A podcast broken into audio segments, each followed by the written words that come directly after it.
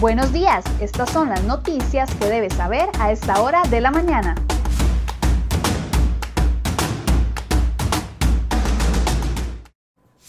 Hola, ¿qué tal? Muy buenos días. Gracias por acompañarnos en Cere Hoy Noticias. Vamos de inmediato con las informaciones que hemos preparado para ustedes el día de hoy en la portada de cerehoy.com.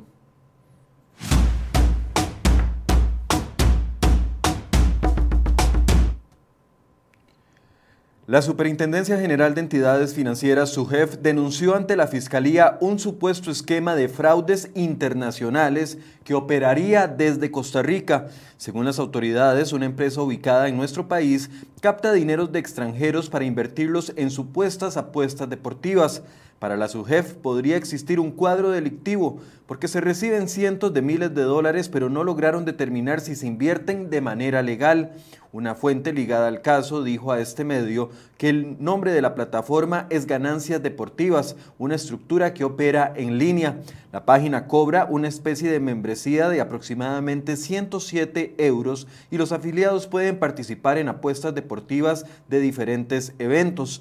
Las autoridades pretenden establecer si incurren en el delito de intermediación financiera, que consiste en captar dineros para introducirlos como inversiones en un sistema. Este medio intentó contactar a uno de los representantes de esa compañía vía telefónica para que se refiriera al caso. Sin embargo, los teléfonos que tienen registrados a su nombre no contestaron.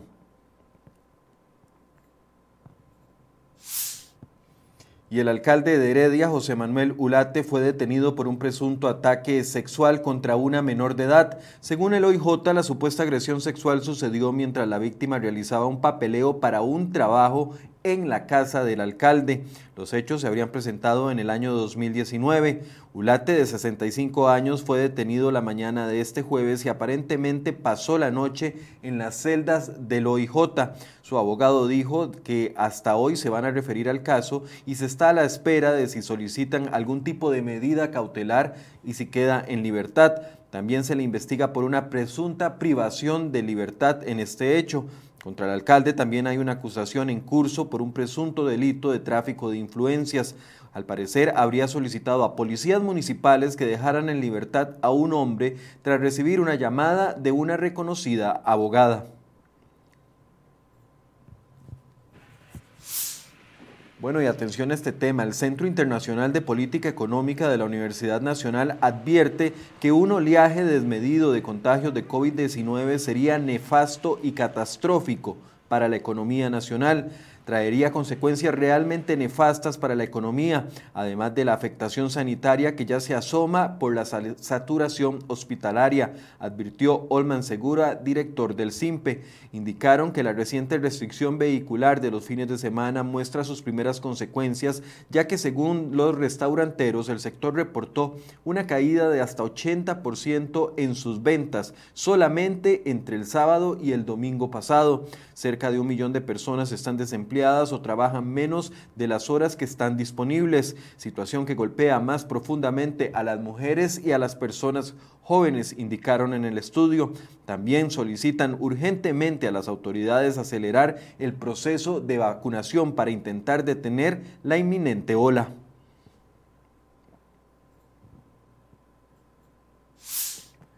Atravesamos la situación más crítica desde que la pandemia empezó. Así lo aseguró con gran preocupación el ministro de Salud Daniel Salas la noche de este jueves en un mensaje de audio que envió a los medios de comunicación.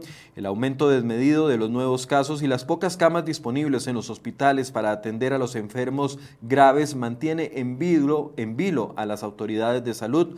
Este jueves se reportaron 1.776 casos nuevos, la cifra más alta en un solo día desde el 6 de marzo del 2020, cuando se descubrió el primer caso acá en Costa Rica. En la Asamblea Legislativa sigue la incertidumbre entre la posibilidad de que se aíslen a los 57 diputados por una recomendación del médico de la institución. Esto podría suspender hasta nuevo aviso la discusión del proyecto de ley de empleo público, el cambio del directorio legislativo que sería el próximo primero de mayo e incluso la rendición de cuentas del presidente Carlos Alvarado.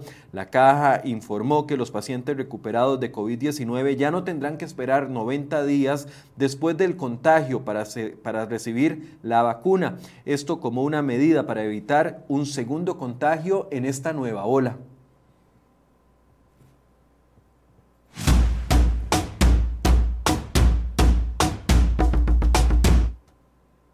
Bueno, y estas imágenes corresponden a un violento accidente de tránsito. Dos personas fueron trasladadas en condición delicada tras el choque entre ocurrido más bien la mañana de este viernes. El accidente se presentó a las 4 y 30 de la mañana en la ruta que comunica Palmares con Naranjo en la Bernardo Soto. Por razones que aún no están claras, dos vehículos livianos colisionaron y provocó que dos personas quedaran prensadas por algunos minutos. Ambas fueron trasladadas de emergencia a los hospitales de San Ramón y Grecia y se reportan largas filas en la situación en la zona. Y bueno, estas imágenes que ponemos que son advertencia porque verdaderamente son fuertes, pero hoy les tenemos una buena noticia. El juzgado de pensiones alimentarias de Pérez Celedón ordenó liberar al joven de apellidos Obando que fue encarcelado el miércoles anterior por atrasos en el pago de su pensión alimenticia. El joven estuvo en prisión aunque demostró que, que no pagó porque fue atropellado por un conductor ebrio en el 2020 cuando salía de su trabajo como agricultor. El muchacho de 25 años fue encarcelado a pesar de que está paralizado en una cama y con varios pines en su pierna. En la cárcel no le podían realizar las limpiezas para evitar que se infectara. El joven de 500 debe más bien 500 mil colones de pensión por un hijo y el juzgado primero lo encarceló a pesar de su delicada situación de salud. Afortunadamente hoy regresa a su casa.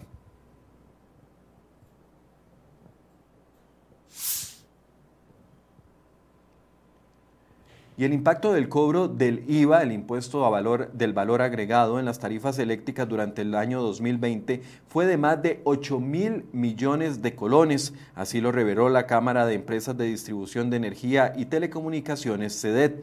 Esto corresponde al cobro hecho a 870 mil familias costarricenses desde que entró en vigencia la Ley de Fortalecimiento de las Finanzas Públicas. La Cámara explicó que a pesar de que el 13% del IVA no lo pagan los hogares, solo lo pagan más bien los hogares con consumos superiores a los 280 kilovatios hora, hay un efecto indirecto que perjudica a los usuarios exonerados y también a las empresas. En total, el 74% de los usuarios residenciales están exonerados del pago del IVA según la ley.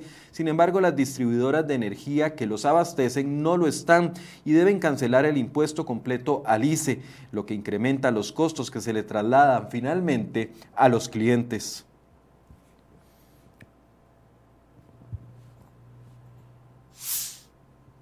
El presidente Carlos Alvarado le dio la espalda al proyecto de ley que presentó la fracción del Partido Acción Ciudadana para legalizar el consumo de marihuana recreacional.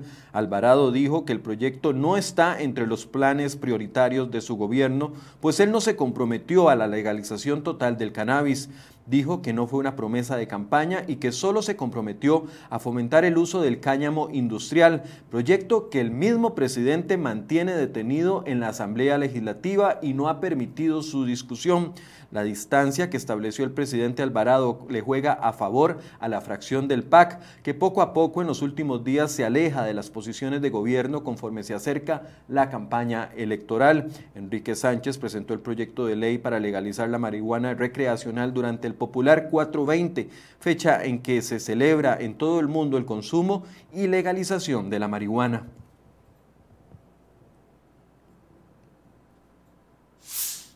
Y ojo a esta nota que les traemos hoy en la portada de cerehoy.com. La modernización del vial de la Ruta Nacional 160 que une Paquera con Playa Naranjo en Punta Arenas finalizará con 21 meses de atrasos y costos mucho más altos que los originales.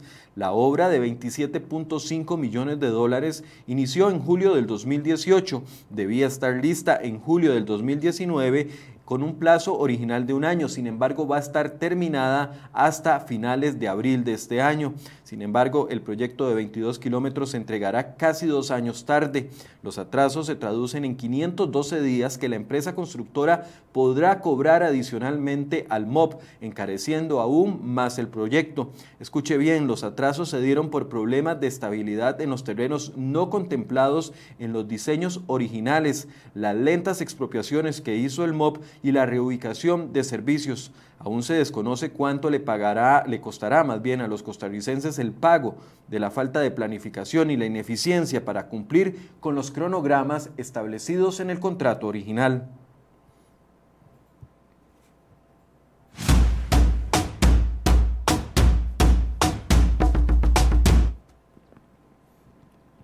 Y las exportaciones de servicios sufrieron una fuerte caída del 29% durante el año 2020. La razón principal fue el impacto de la pandemia en los viajes de ocio para procedimientos médicos y de educación. Excluyendo los viajes, las exportaciones de servicios tuvieron una variación negativa respecto al 2019 de un 2%. Según los datos de Procomer, las exportaciones de servicios durante el año 2020 fueron de 6.832 millones de dólares. Esto representa 2.759 millones de dólares menos que en 2019. La variación entre el año 2019 y el 2020 en las exportaciones de viajes entonces fue de menos 40%. Además se redujeron en un 25% los servicios de transporte, menos 3% los servicios de transformación, menos 5% los de mantenimiento o reparación y menos 3% los financieros. Puede leer el reporte completo en la sección de economía de cereoy.com.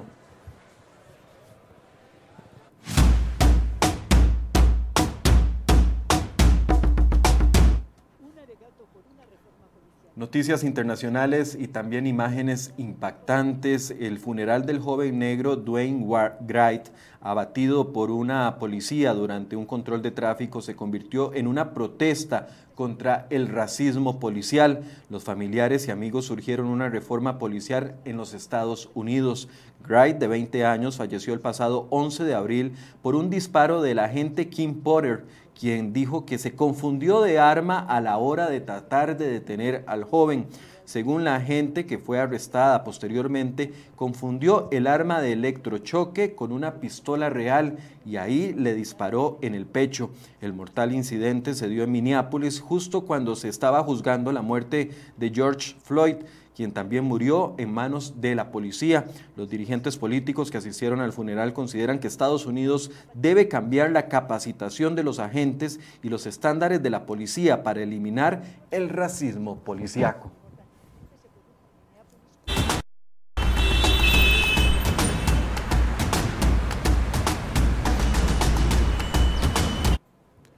Bueno, mientras vemos y hacemos un recorrido por las condiciones del tránsito, eh, quiero saludar a las personas que nos acompañan en esta transmisión, a Daniel Jiménez que nos saluda, también a Lucrecia Salas, a Marco Vargas que nos dice buenos días, a Jorge Vega, a Patricia Jiménez que nos saluda, muchas gracias Patricia, Ronald Elizondo, eh, Jade Rousseau también que nos saluda, Elmer Velasco, eh, todas las personas, Tony Cubero, eh, Johnny Gutiérrez, que dice que en la empresa privada se excluye inmediatamente al negligente, pero en lo público se acogen a la burda protección sindical. También Doña Rox hace y Daniel Saborío, todas las personas. Les recuerdo que hay complicaciones de tránsito en dos rutas específicas. Primero, entre Palmares, en el sector de Palmares, por el accidente que les comentaba más temprano, y también en el sector de Ochomogo, el camino que viene de Cartago hacia San José porque ahí había durante la mañana una grúa de grandes proporciones varada y esto generó grandes presas. Así que si usted tiene que trasladarse es mejor que verifique primero si se mantiene la complicación en este momento o utilizar una ruta alterna.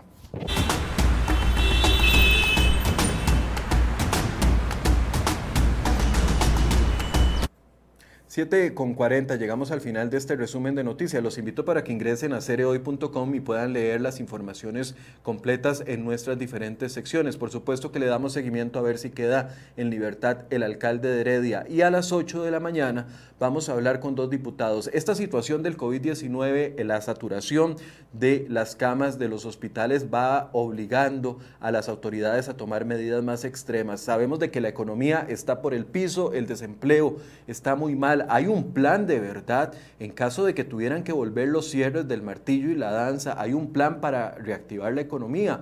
Además, con estos dos diputados vamos a hablar de la comisión investigadora que va a investigar, perdón por la redundancia, al diputado Gustavo Viales y a su familia por supuestos vínculos con el narco. Hoy vamos a hacer dos temas en el programa Enfoque. Los invito para que se conecten, hagan sus preguntas, hagan sus aportes, se dirijan directamente a los diputados, incluso con sus quejas, y eh, generar un espacio de discusión entre ustedes y nosotros. Muchas gracias por su compañía y muy buenos días.